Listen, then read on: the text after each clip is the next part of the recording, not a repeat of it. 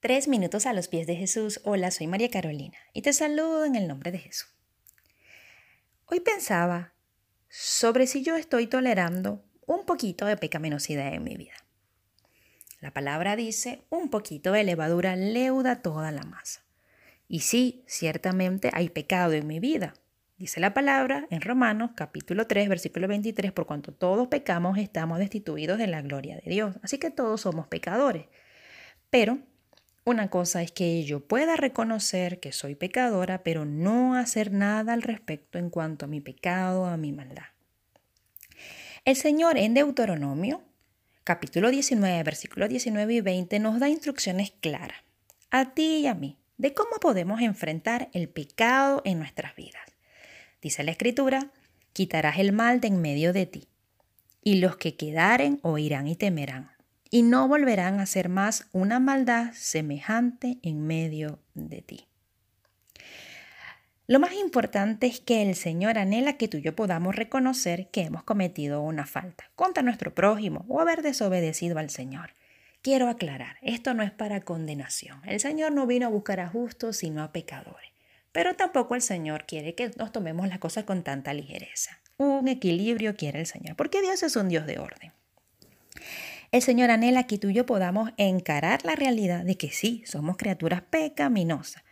Pero una cosa es que estemos tolerando aspectos de pecados en nuestras vidas.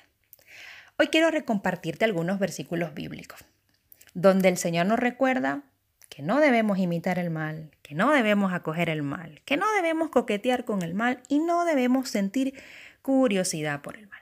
Comenzamos con el Salmo 37. Dice la palabra, que no nos impacientemos a causa de los malignos, ni tengamos envidia de los que hacen iniquidad, que dejemos la ira y desechemos el enojo. No nos excitemos en manera alguna a hacer lo malo. No imitemos el mal. Romanos capítulo 12, versículo 2 dice que no nos amoldemos al mundo actual, sino que seamos transformados mediante la renovación de nuestra mente.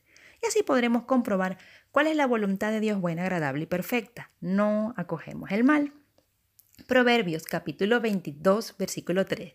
Dice la palabra, el prudente se anticipa al peligro y toma precauciones, se aparta, dice otras versiones, pero el simplón avanza ciegas y sufre las consecuencias. Así que no coqueteemos con el mal.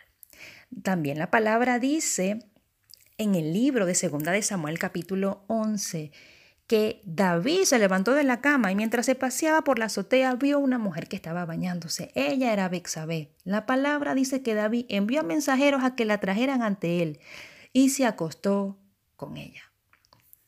Hoy el Señor nos quiere recordar que huyamos del pecado. No lo estemos tolerando, pero tampoco nos estemos condenando. ¿Qué piensas tú de esto? Déjanos tus comentarios en iglesialatina.com y que tengas un día muy bendecido.